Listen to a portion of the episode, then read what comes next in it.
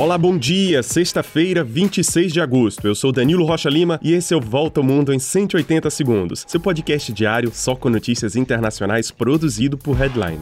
Começamos o dia com notícias da Espanha, que adotou a lei conhecida como, entre aspas, só sim é sim, contra as violências sexuais. A partir das próximas semanas, o consentimento de duas pessoas está no centro das atenções. A vontade de ambas deve ser demonstrada de forma livre e clara para que haja alguma relação íntima ou sexual. O assédio de de rua passa a ser tipificado como um delito, com possibilidade de três tipos de pena, e a vítima não precisa mais provar que fez uso da força para se livrar do seu agressor. A Espanha entra na vanguarda da luta contra o estupro e a violência sexual depois de um caso que chocou a população, quando cinco agressores promoveram o estupro coletivo de uma jovem de 18 anos em Pamplona, no norte do país.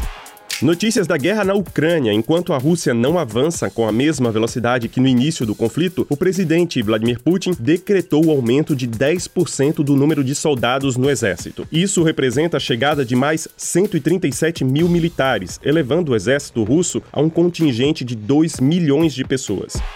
Enquanto isso, a central nuclear de Zaporizhia, ocupada pelas tropas russas, foi desligada do resto da rede elétrica nacional ucraniana pela primeira vez na sua história. A área tem sido bombardeada constantemente e um incêndio nos arredores da usina levou ao desligamento. A Ucrânia diz que os russos ocuparam a usina para reduzir o fornecimento de energia elétrica ao país e desviar essa mesma energia para a Crimeia, que foi invadida pela Rússia em 2014.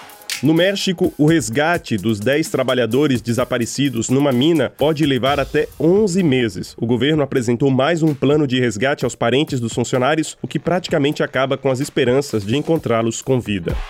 E na Hungria, a presidente da agência de meteorologia e seu adjunto foram demitidos pelo governo do primeiro-ministro de extrema-direita, Viktor Orbán. Ele esperava fazer uma demonstração de grandeza durante a organização do maior espetáculo de fogos de artifício da Europa, mas os meteorologistas previram a chegada de uma tempestade que adiou o evento. A tempestade veio, mas passou um pouco ao lado da capital, Budapeste. Isso levou os profissionais a serem demitidos por Orbán, apesar de um pedido de desculpas. Em 2006, uma tempestade durante o mesmo evento fez cinco mortos.